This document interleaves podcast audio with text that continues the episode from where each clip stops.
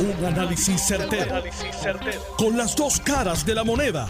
Donde los que saben no tienen miedo a venir. tienen miedo a venir. Esto es el podcast de Análisis 630 con Enrique Quique Cruz. Vamos con los titulares de hoy.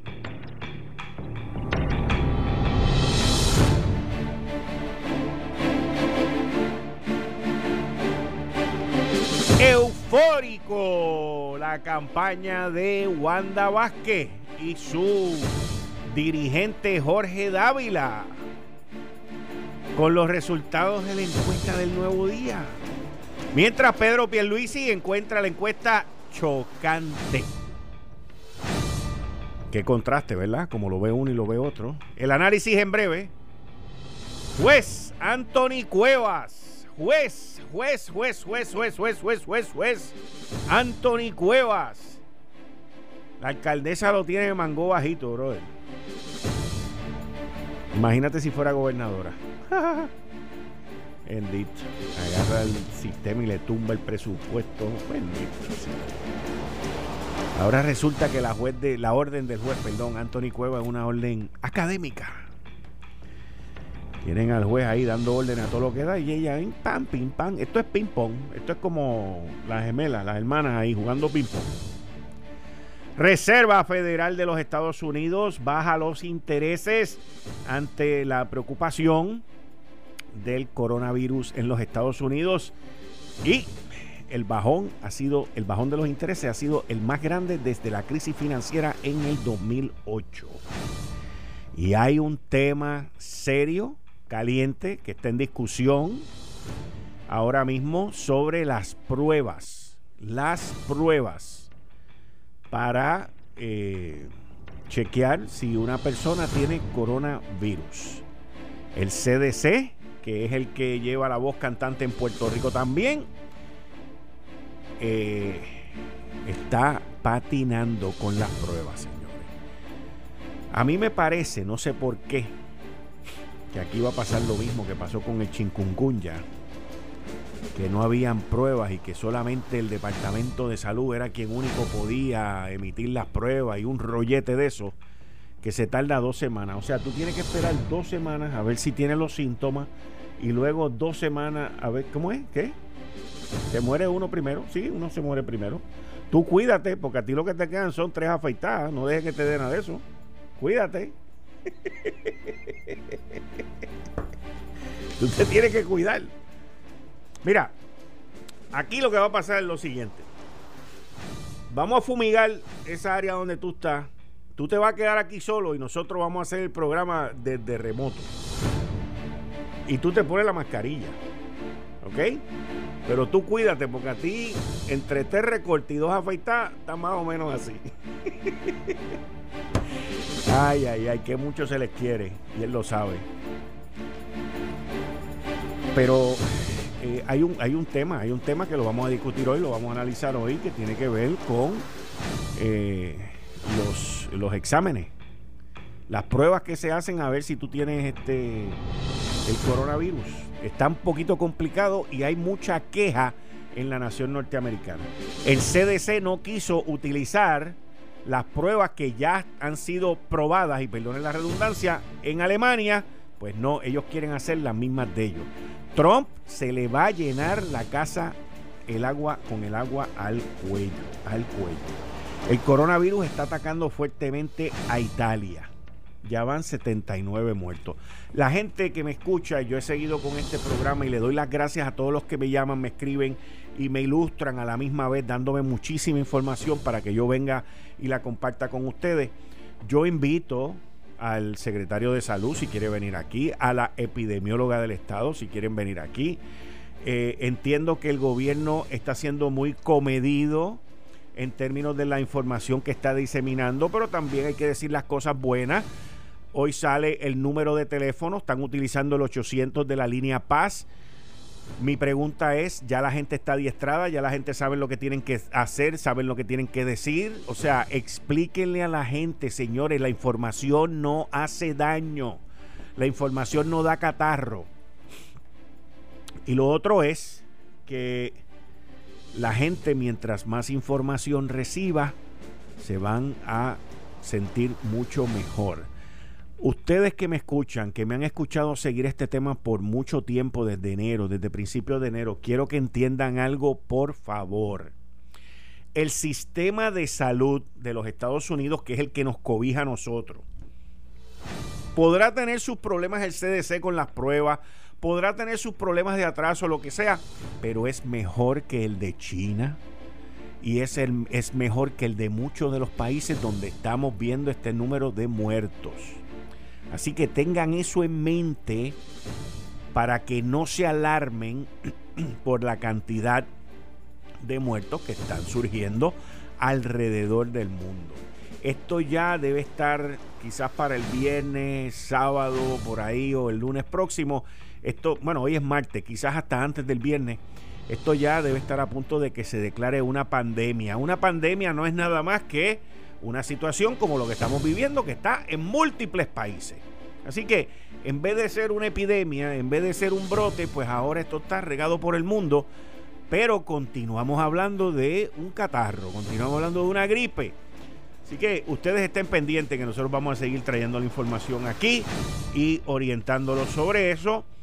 Repito, repito, el secretario de salud, si quiere llamar, si quiere venir, si no, no tengo ningún problema. Yo sigo buscando mi información porque hasta ahora no me han regañado. Y yo sigo compartiendo con ustedes lo que está saliendo alrededor del mundo entero. Así que esto es Análisis 630 que acaba de comenzar.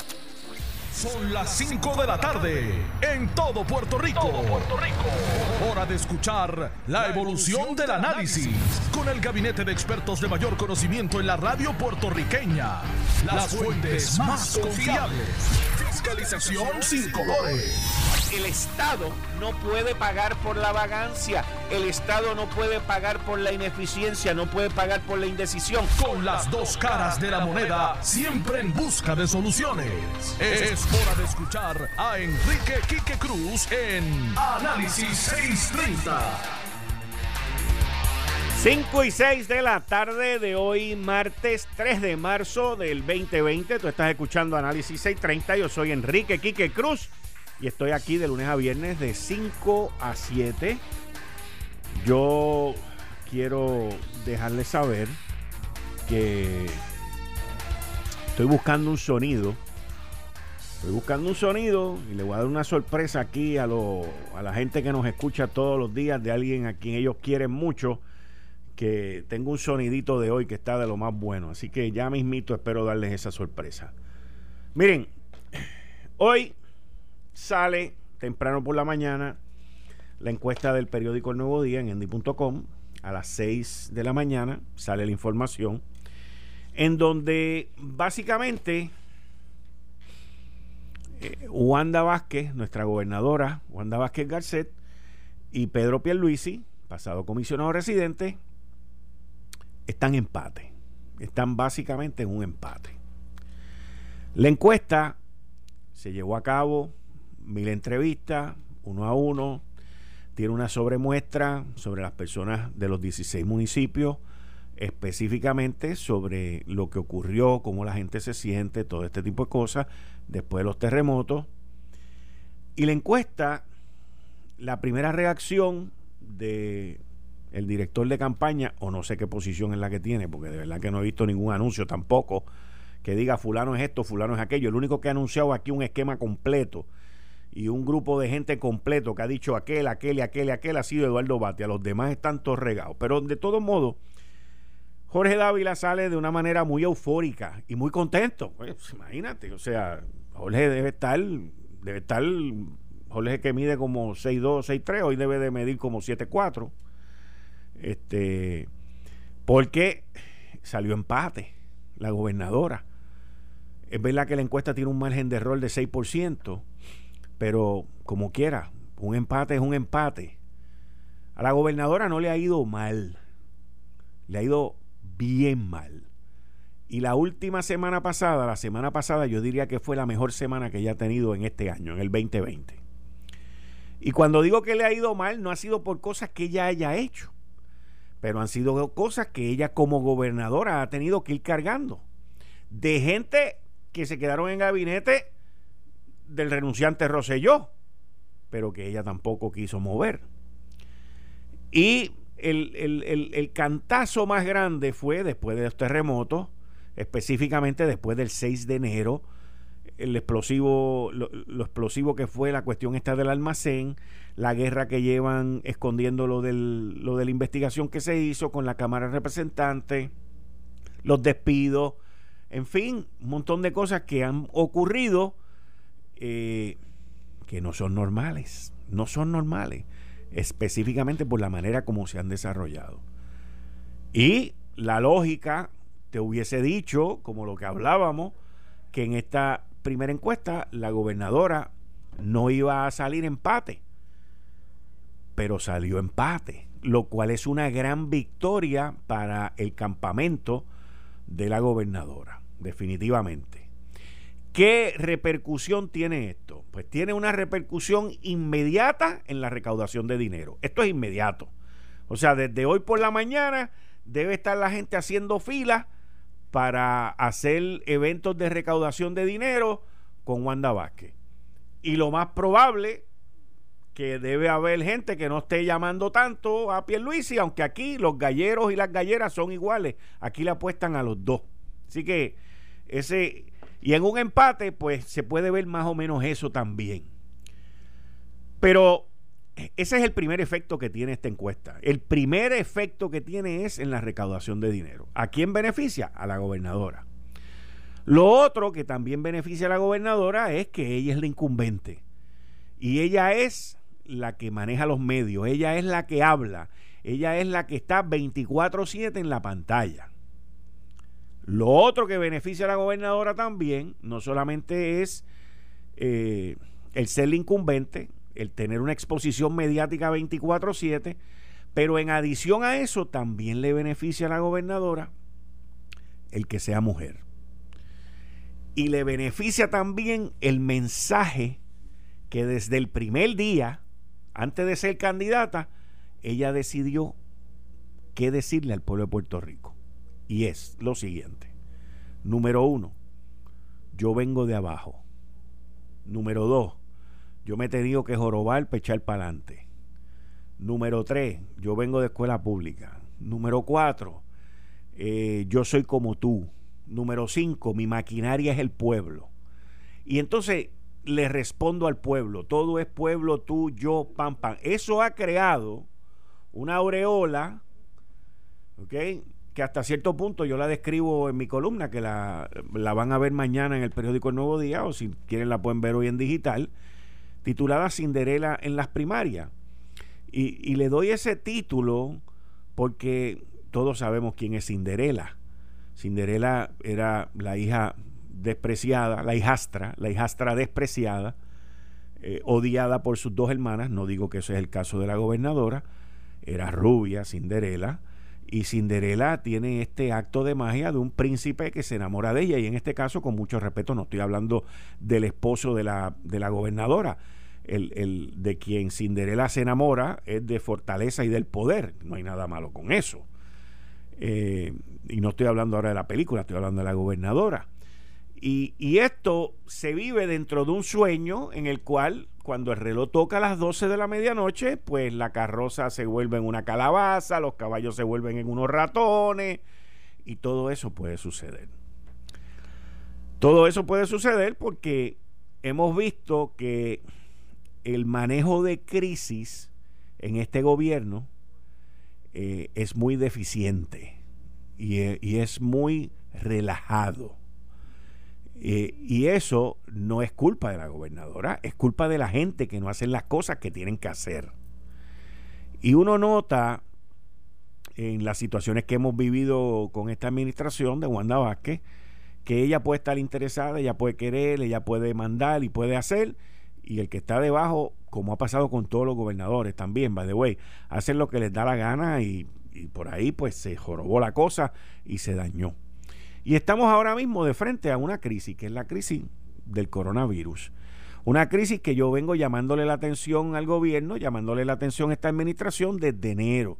Y que el secretario de salud, a quien conozco, aprecio muchísimo, ripostaba para atrás diciéndonos que eso estaba en China y que no iba a llegar aquí.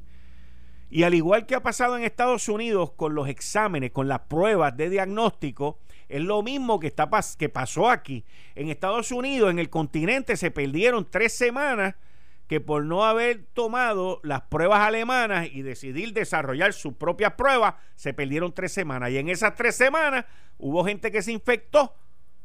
Y miren lo que está pasando en la nación norteamericana. Bajo uno de los mejores sistemas de salud privado que hay.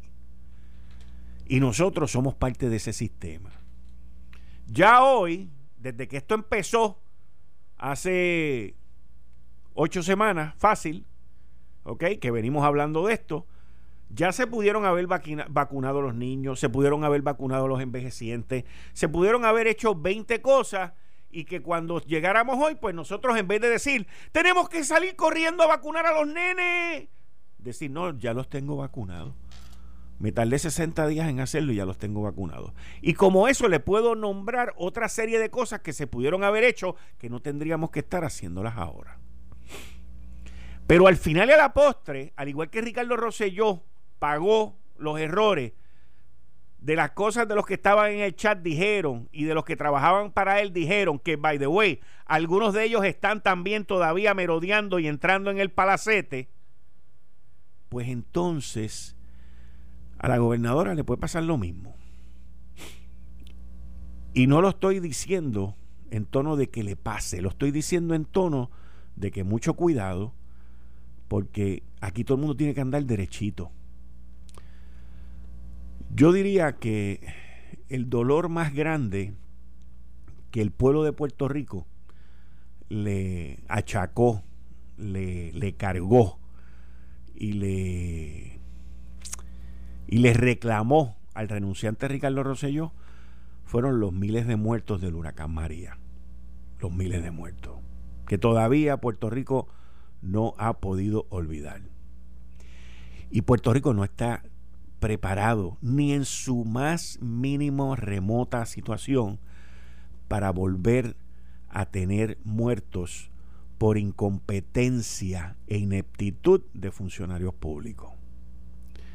Habiendo dicho eso, vuelvo y exijo y reclamo el que den más información, más orientación. Hoy yo estaba hablando con varias personas muy conocedoras de esto y voy a poner el ejemplo de lo que pasó en la Autoridad de Energía Eléctrica cuando el huracán María y de la situación que vivimos aquí en Puerto Rico. Es más, voy a dejar energía aparte, vamos a hablar de manejo de emergencia. En aquel momento cuando ocurrió, y, lo quiero traer al presente de hoy, en aquel momento cuando ocurrió el desastre de María, que hubo unos momentos en que la situación estaba completamente oscura, bien difícil, habían unas peleas con el que era el director de manejo, el comisionado de manejo de emergencia, lo suspendieron, se montaron 20 líos y 20 cosas. Y yo recuerdo cuando volvimos al aire, que yo dije en aquel momento, Mira, si fuera yo el que estuviese gobernando, yo llamaría a los cuatro o a los cinco últimos que fueron directores de manejo de emergencia, no importase, no importase el partido, me sentaba con ellos como gobernador y decía, ok, ¿qué tú tienes que aportar? ¿Qué tú tienes que aportar? ¿Qué tú tienes que aportar? ¿Qué tú tienes que aportar? Porque esos momentos de crisis son momentos de sumar, son momentos de dejar las líneas partidistas a un lado y de todos unirnos para que no muera gente y eso no ocurrió. Y ahora, con esta situación del coronavirus, que es una situación inclusive en términos de salud que podría ser peor que María, aunque no va a llegar a 3.000 muertos aquí de nuevo, pero uno es demasiado. Dos, inaceptable. Pues yo entiendo que la gobernadora Wanda Vázquez debería de llamar a los pasados secretarios de salud que han habido aquí en Puerto Rico, Johnny Rullán no está, pero hay varios pasados secretarios de salud, hay varios epidemiólogos que están disponibles, hoy me hablaron de una que está en el Hospital San Lucas en Ponce, y debería de hacer un llamado de cinco o seis personas, sentarse con ellos con el, con el, con el presente secretario de salud, con los de manejo de emergencia, con el general Reyes de la Guardia Nacional y, y hablar y ver cómo continuamos progresando con esto. Voy con el tránsito y regreso con mi análisis muy lógico, muy común, pero lamentablemente no me entienden. Yo veo estas cosas de una manera simple. Y, y lo más importante que debe de tener un líder, un gobernante, es humildad. Y no es la humildad de ir a donde la gente y saludarla, no. Es la humildad de reconocer que tú no tienes el conocimiento para bregar con las cosas. Pero más aún, es la humildad de saber identificar quiénes son aquellos que sí tienen el conocimiento y que sí pueden bregar con los problemas y las situaciones. Y ahí es donde los gobernantes fallan. Y no estoy hablando de Wanda Vázquez, estoy hablando de, de todos los que yo he visto. Todos fallan en lo mismo, en lo mismo. Y es el de reconocer las fallas que tienen alrededor y de llenar esos huecos con personas que puedan resolverlo. Y todo, el mundo empiezan las peleas idiotas de que no, yo quiero poner el mío allí, aunque sea un demente loco, pero no es mío y lo voy a poner allí. O sea, no. Aquí estamos hablando de una situación de salud. Aquí hay que llamar las mejores mentes. Tenemos una escuela de medicina, señores. Tenemos una escuela de medicina en la Universidad de Puerto Rico, una de las mejores en, en los Estados Unidos y en el Caribe. Ahí tiene que haber alguien que sepa de esto tenemos pasados secretarios de salud, tenemos varios epidemiólogos, tenemos un caudal de gente que esto no debe de caer sobre una sola persona. Y no estoy diciendo que el secretario pueda o no pueda, ese no es el punto. Y al secretario que sea no le debe de molestar lo que yo estoy diciendo, porque lo que estoy diciendo es para ayudarlo, para que quede bien, para que lo pueda hacer mejor. Porque de lo que estamos hablando es de la salud del pueblo de Puerto Rico. Yo, yo recuerdo con coraje cuando a mí me dio chikungunya. Y lo recuerdo con coraje porque la secretaria de salud que estaba en aquella época tenía un control absoluto de las pruebas. Tú no podías ir a un laboratorio, tú no podías hacer nada. Y eso lo que dilataba era el proceso para que no subieran los casos. Algo muy parecido a lo que está pasando en los Estados Unidos ahora mismo con el CDC. Y en el CDC y en la comunidad médica de los doctores se está discutiendo, se está discutiendo ese tema de las pruebas. Y hoy en el New York Times hay un artículo que se titula Mientras los números del coronavirus están en aumento, las pruebas del CDC están bajo fuego. Y es un artículo que está interesantísimo por lo mucho que el CDC se ha tardado, se ha tardado en tener las pruebas. Yo creo que hoy en Puerto Rico no existen una prueba todavía. De la manera como se empezó en China, eran con unas pruebas y luego, cuando los números crecieron bien brutales, 5 mil, 4 mil diarios, fue porque dejaron de hacer las pruebas y se fueron por los síntomas, diagnosticando. Y aquí hay un montón de gente, no estoy diciendo en Puerto Rico, estoy hablando ahora del mundo, pero hay un montón de gente que están cargando el virus y no muestran síntomas, pero pueden contagiar más personas. Y por favor les digo, los números que se están viendo, todo lo que está ocurriendo son en sistemas de salud inferiores al que nosotros vivimos. Inferiores. Y si usted se fija, la manera que se está propagando este virus en la nación norteamericana es mucho más lenta de lo que ha pasado en Italia, de lo que ha pasado en otros países, y principalmente en China. Casi el 90% de los números de muertos y de infectados son en China. Y yo ayer, uno de mis hijos me trae un periódico que reparten en China que se llama China Daily. Y me lo dejó allí en mi oficina, en mi casa. Y, me, y yo veo, yo sé por qué me lo deja, pero y yo, yo veo el artículo donde los chinos están diciendo que ellos son los cheches de la película de cómo manejaron esto. propaganda del gobierno. Y no lo son, no son los cheches de la película. Yo le garantizo a ustedes que el gobierno de Ping en China va a pagar caro esto del coronavirus porque hay muchos, muchos, millones de personas molestas, muertos, hay de todo allí y hay un sentimiento bien negativo. Nosotros no nos vamos a enterar de esto por los próximos seis, nueve meses, quizás un año. Pero de que lo va a pagar, lo va a pagar. Y nosotros aquí en Puerto Rico, como volviendo a traer el tema a nuestra isla, que es la que nos compete y nos pertenece, tenemos que ser proactivos. Y yo llamo, hago un llamado, gobernadora, esto es bien sencillo. Esto es bien sencillo. Aquí en Puerto Rico hay mentes. Mira, la gente con quien yo hablé hoy me dicen, ¿por qué no se ha propuesto habilitar el centro de cáncer? Allí el centro de cáncer es un aparato, un elefante blanco que está allí cerca del centro médico, está vacío, está lo que se conoce en inglés underutilized, utilizado por debajo de, de para lo que se construyó. Deben haber un montón de camas allí. Yo no sé y yo no tengo la respuesta.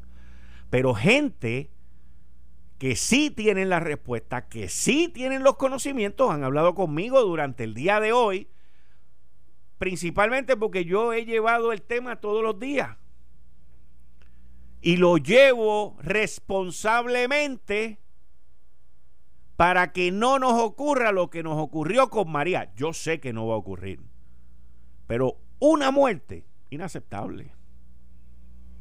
Inaceptable. Y el pueblo no lo va a aceptar. No lo va a aceptar. Voy a una pausa, regreso en breve. Eh, estás escuchando el podcast de Noti1.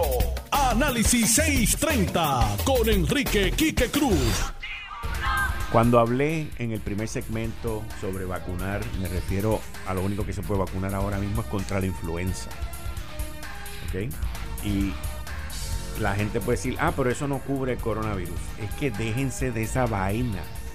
O sea, tú te vacunas contra la influenza y tú desarrollas unos anticuerpos que lo que te venga para encima pues va a ser de menor grado. O sea, aquí la gente quiere las cosas hechas a la medida y eso no existe. La palabra se llama prevención, señores, prevención. Yo cuando llego aquí a las 4 y 50 y pico, más o menos, cuando se va Mario, llevo dos días que estoy siguiendo el mismo ciclo fumigo con lisol, saco dos wipes de, lisol también, limpio todo esto y siento a mi trabajo. Sí, no, y, el, y al control no lo fumigo porque se, se me desaparece. Sale corriendo. Pero yo muy bien, no tengo por qué hacerlo. Quizás sea el único que lo haga, pero lo hago porque, porque estoy preveyendo. Estoy en un proceso de yo cuidarme a mí mismo. Yo recuerdo cuando después del huracán María, que empezó la leptospirosis, empezaron todos los líos, a los dos o tres días yo me reuní con mi familia y dije, miren señores, esto es bien sencillo. Nosotros todos tenemos que trabajar con un fin común y es que nadie vaya para el hospital. Nadie puede ir para un hospital, porque en aquel momento estaba la cosa fatal. Pues en vez de uno salir al patio descalzo, no he vuelto a salir de María para acá, jamás he vuelto a salir descalzo al patio. ¿Ok? Y así sucesivamente con las cosas que uno toma atención y tiene cuidado de no caer en eso, porque tú no quieres caer en un hospital. Les hice el cuento esta semana pasada que me tocó ir a un edificio médico y el ascensor está dañado y me toca meterme en otro ascensor y el ascensor cae en la sala de emergencia. Yo no me quería caer ahí en la sala de emergencia, yo no quería estar ahí. ¿Quién rayo va a querer entrar a una sala de emergencia porque fuiste un parking? Nadie. Pues no me quedó otro remedio. que yo hice? Me acogí mis gafas porque los centros de, de contagio son los ojos, las manos, la boca. Pues cogí mis gafas y me las apreté bien en, en los ojos para que no me entrara nada por los ojos, lo que no pudiera entrar agarré mis manos y me las metí en el bolsillo, cogí la respiración y seguí caminando por ahí para abajo hasta que salí de la sala de emergencia. Y después tuve que volver a entrar a la sala de emergencia, pagar el parking y subir a coger el carro. Mira, no, voy a tratar de no volver hasta que no se arregle ese ascensor, porque ¿quién quiere ir a una sala de emergencia ahora? Tú que estás bien, ¿cómo tú te vas a meter en un sitio así? Está bien si tú estás enfermo. Inclusive con el coronavirus lo que te dicen es que si tienes síntomas no vayas a la sala de emergencia, no vayas al hospital, llama, llama a la línea Paz, el teléfono salió ayer, tú llama a ese número. Y creo que hay uno de tres dígitos también. Y ya. Y ahí te van a dar las instrucciones. Pero uno tiene que bregar con eso. Y sí, yo sé que el CDC es el que ordena y el que hace y todo, pero ahora mismo está en discusión, está en discusión la manera como el CDC ha manejado esta situación de los diagnósticos, los kits para hacer las pruebas de diagnóstico. ¿Ok? Mire lo que dice el artículo. The Center for Disease Control, el Centro de Detención y Prevención, Butch, falló en su primer intento de producir las pruebas de diagnóstico para el coronavirus. Un descubrimiento que se dieron cuenta después que habían enviado a los estados, a los laboratorios, miles de pruebas. ¿Ok? Entonces le prometieron los reemplazos y eso tomó semanas. Y todavía al día de hoy, todavía al día de hoy, muchos estados y laboratorios locales no pueden hacer los diagnósticos. Eso es en el continente y eso es el CDC. El lunes, o sea, ayer, luego de muchísimas críticas por la respuesta del CDC y los federales, la administración de Trump le prometió una expansión rápida de el diagnóstico, de las capacidades de diagnóstico en la, en la nación, con la ayuda de compañías privadas y académicos Cerca de un millón de pruebas de diagnóstico pueden ser eh, delivered, administradas para el final de esta semana, dijo el doctor Stephen Hahn, comisionado del Food and Drug Administration. Estamos hablando, señores, que esto fue ayer. ¿Ok?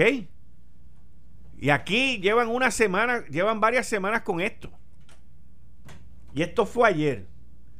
Y muchos científicos, dicen en el artículo, se cuestionan si la movida esta, que va a ser para el fin de esta semana, es demasiado tarde. anoche, al lunes por la noche, habían 103 americanos infectados con el coronavirus en los Estados Unidos. Seis muertos habían sido reportados, docenas de pacientes en muchos estados pueden haber sido infectados con el coronavirus en distintas comunidades, sugiriendo presentando que el patógeno ya debe de estar circulando localmente por las comunidades. Los números de casos están aumentando. No es únicamente porque el virus está haciendo, este, se está propagando, pero porque los federales, los oficiales federales, no han tomado los pasos necesarios para expandir las pruebas. Y ese es el problema. La primera pregunta que el, que el artículo presenta es por qué a los americanos no se les tested, este, no se les Examina. examinó antes. ¿Y cuántos ya hoy están infectados corriendo por ahí con el virus? Peor aún,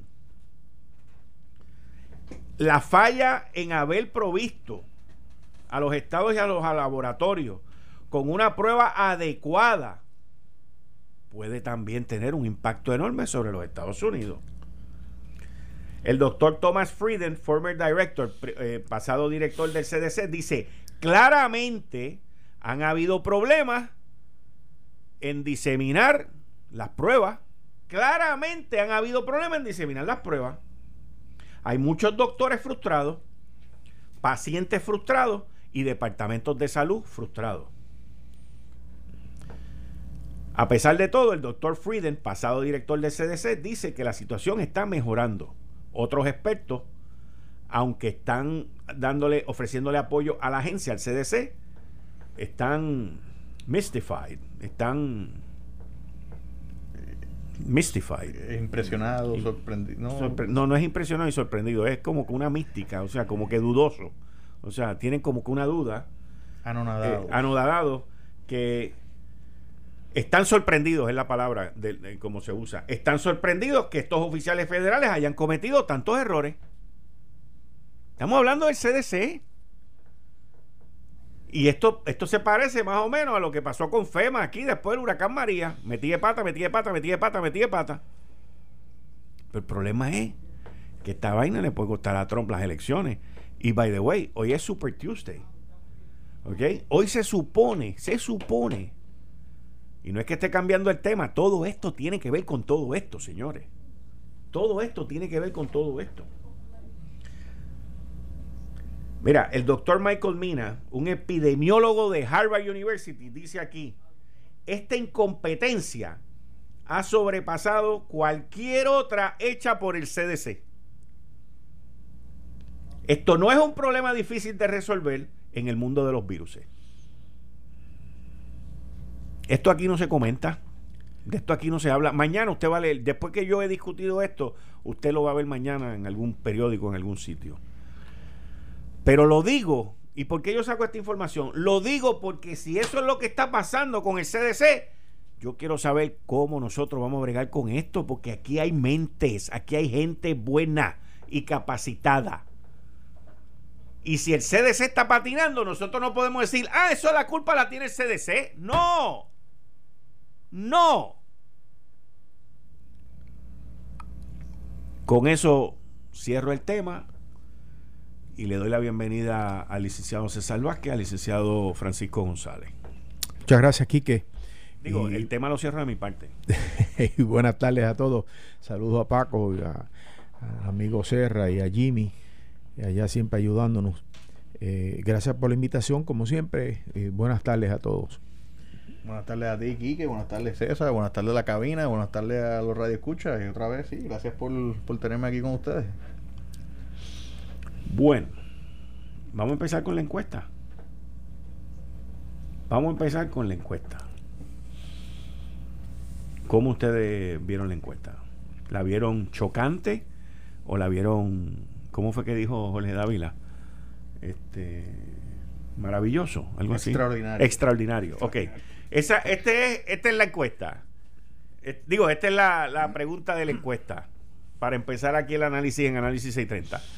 César Vázquez, licenciado Francisco González, ¿encontraste la encuesta chocante o encontraste la encuesta extraordinaria? Eh, bueno, César Vázquez. César Vázquez. Me sorprendió. Ok. Eh, me sorprendió porque el hasta hasta hoy, ¿no?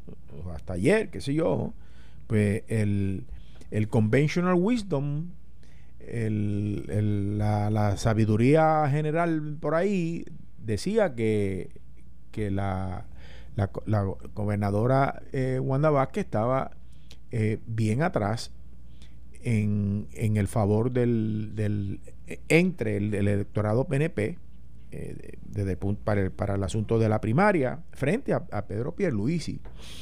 Eh, más aún con las situaciones que durante el mes de febrero, eh, ya yo diría que de enero, las situaciones eh, a las que se enfrentó, enfrentó ella y las cuales, o a las cuales eh, la, la percepción pública era que ella no lo supo manejar esos, esos issues, esas situaciones que se presentaron y que, y que por lo tanto tiene que haberse, tenía que haberse disminuido su imagen tenía que haberse disminuido su, su eh, eh, la capacidad eh, percibida, percibida, perdón, percibida por el pueblo de su, de, que puede, de su gobernanza, de que puede gobernar bien.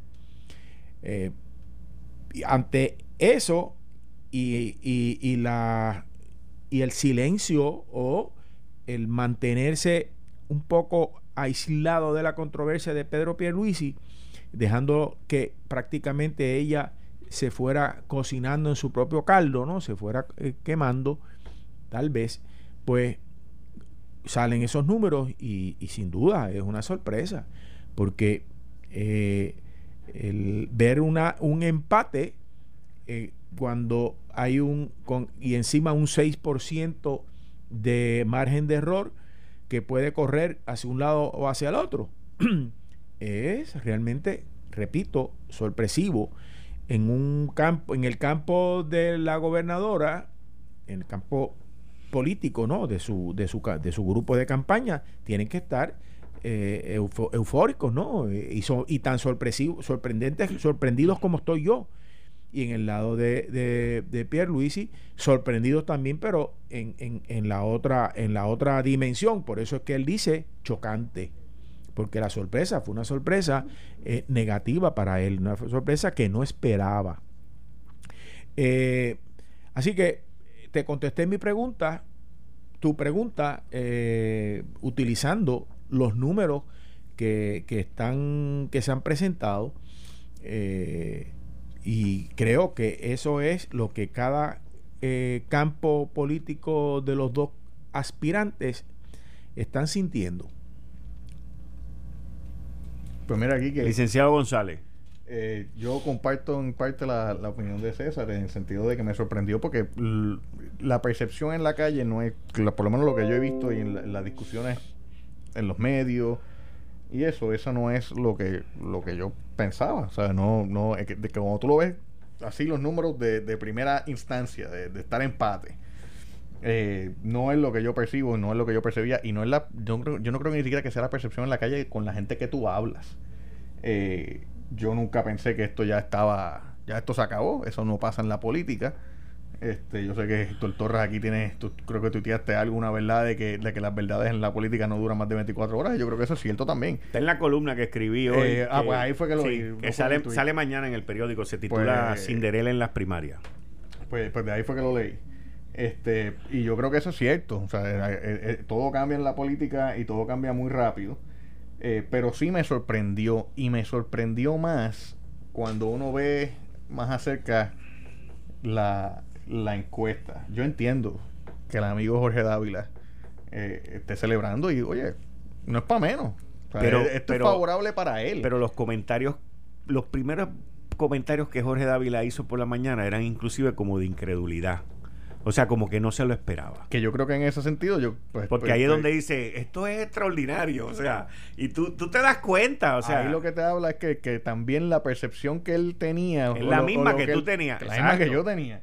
Eh, y él sabe mucho más de esto, pero. pero eh, mira, mira ya, ya hoy de esto no sabe nadie el librito, el librito de, de, política, 101. edición 2000, se quedó en el año 2000, allá. Eso es lo que pasa, que nadie sabe nada. Yo estoy estaba haciendo el chiste el otro día de que yo estoy perdido en el bosque ahora mismo, en gran parte.